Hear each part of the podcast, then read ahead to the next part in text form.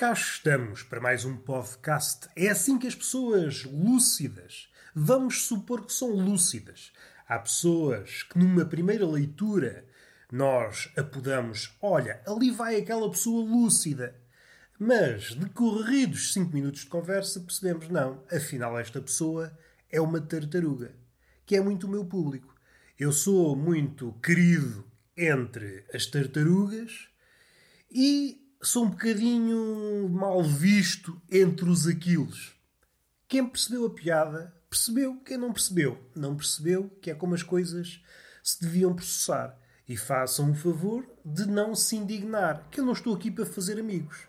Gosto muito de tartarugas, mas não nutro um especial apreço por aquilos, que é um bicho que é muito forte, à exceção de certas zonas do corpo, e, sei lá, talvez tenha um coração frágil porque, segundo a Ilíada, segundo as palavras de Homero, recebe a notícia de uma morte e de repente sai da tenda para na confusão. É uma pessoa que não está bem, devia mastigar um bocadinho mais a morte. Aconteceu uma morte de uma pessoa mais ou menos querida. Vamos lá mastigar. O que é que eu posso fazer? Será que vou armar merda? É isso que eu vou fazer. O que é que diferencia Aquiles, essa personagem da Ilíada, esse livro para muita gente é o livro mais alto da literatura, e quem diz literatura diz poesia, e quem diz poesia diz epopeia, e quem diz epopeia pode dizer charcutaria.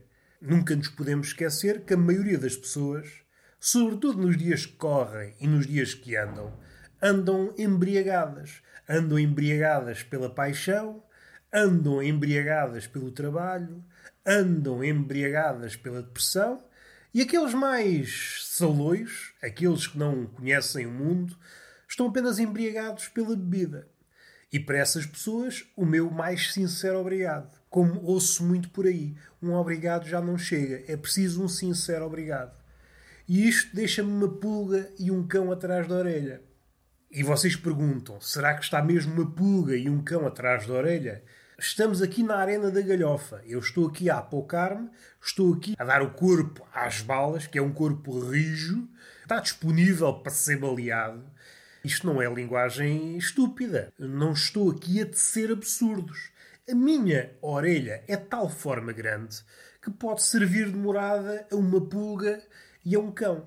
Se eu fosse mais perto, em vez de oferecer guarida, de ser esta boa pessoa, pelo menos ao nível dos capachos, podia tentar rentabilizar a orelha, oportunidades de negócio que eu estou a desperdiçar. É por estas e por outras que eu me acanho quando alguém me pergunta: Roberto, quem és tu?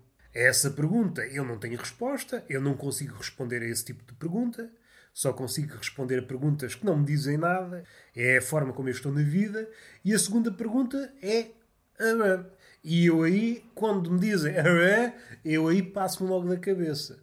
Se há coisa que me tira do sério, é perguntas inaudíveis, imperceptíveis, ali a raiar o indizível.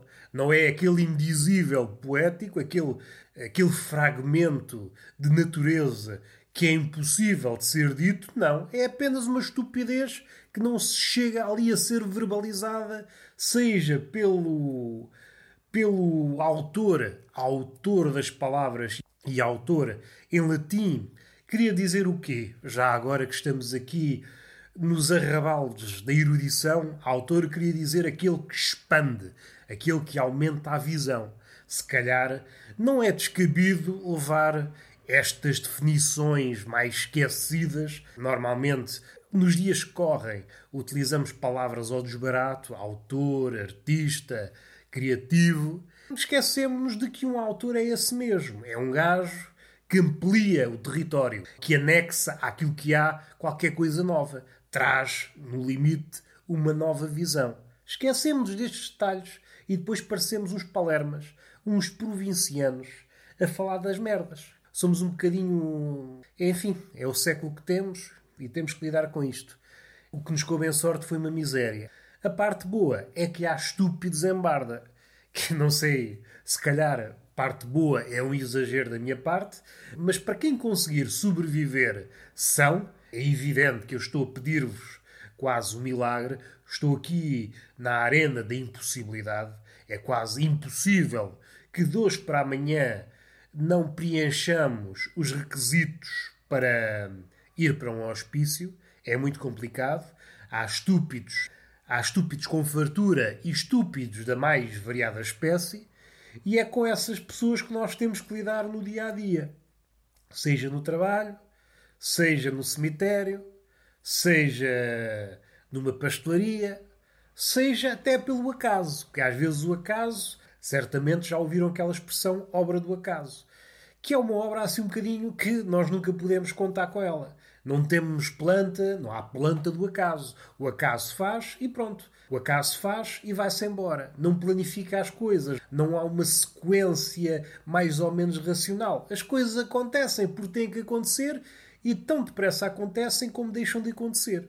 E nós, pessoas, vá, vamos supor, mais ou menos capazes de andar no mundo com o nariz empinado, diante dessas situações abstrusas, diante desses eventos exóticos, parecemos uns palermas. Eu, no meu particular, não preciso ser confrontado com situações muito complicadas ou muito, muito insólitas para fazer de palerma. Eu não. Eu até diante de um pacote de manteiga, eu me sinto um palerma. Enfim, Deus deu a cada um de nós um dom. E a mim calhou-me este. O dom de ser palerma, independentemente da situação. Faltam poetas para descrever este estado de palermice, que é uma palermice virtuosa. Não é aquela palermice que necessita nos minutos para alcançar o pináculo. Aqueles atores, na vida e de palco, preciso dos minutos para me encontrar. Eu sou diferente. Eu não preciso de minutos para encontrar a minha palermice. Estou diante de uma coisa e exibo, sem hesitações, a minha palermice. Eu tenho pena que não haja ninguém a valorizar este tipo de características. Valoriza-se tudo. Valoriza-se mamas, rabos, umbigos, dentes, olhos e não se valoriza a palermice. Valoriza-se cães, porquinhos, gatos nas redes sociais e não se valoriza a palermice. Valoriza-se discursos ocos, palavras gastas, citações farrapadas, aquelas legendas das influências que vão catar aos poetas coisinhas que elas acham engraçado, mas depois farrapam com emojis, dá vontade de ser. Eu não sei, eu sou uma pessoa de bem. Eu sou uma pessoa de bem, como vocês já devem ter notado, e não quero mais salientar. Não vá alguém aparecer por este episódio adentro e perceber: olha, este tipo é um malvado, é uma pessoa vil. Não, meu amigo, que apareceu aqui de paraquedas. Eu sou um santo.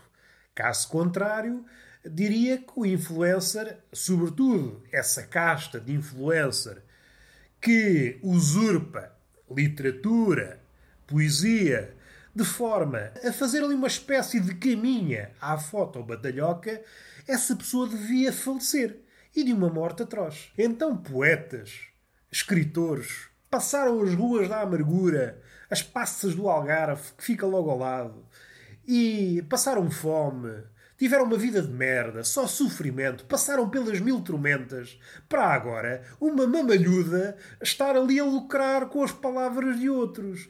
Nestes tempos macacos, estar uma mamalhuda a lucrar com as palavras do poeta, estar a lucrar com as palavras do escritor. E ainda por cima não sabe citar convenientemente. Não, esfarrapa aquilo, usa palavras assim ao desbarato, que é, para mim, é um crime.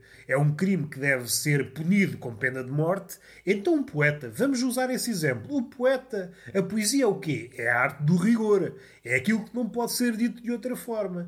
E essa palhacinha de mamas grandes, de cu avantajado, usa-me a poesia como se fosse um puto bibe ranhoso, substitui as palavras, parece alguém que aprendeu a falar há 15 dias e põe emojis e estraga-me ali um monumento. Então um poeta que espremeu a vida, a sua natureza, não tinha mais nada a que se agarrar e deu-nos esse monumento. A mamalhuda, sempre com as mamas à mostra, sempre o corpo é meu e o caralhinho que a foda, foda a obra ao poeta. Estas coisas, estas coisas tiram-me do sério. A guerra, a fome, a pandemia ainda é como a outra. Agora este tipo de coisas estão a, a espremer e depois, ai, gosto muito de poesia. Gosto muito de poesia, mas a poesia que elas gostam é aquela poesia que dá-me logo aquela volta ao, ao miolo, dá-me logo aquela volta ao estômago, dá-me a volta ao miolo e dá-me voltas ao corpo todo. Há células que dão pinotes. Assim que eu dou de caras com estas situações.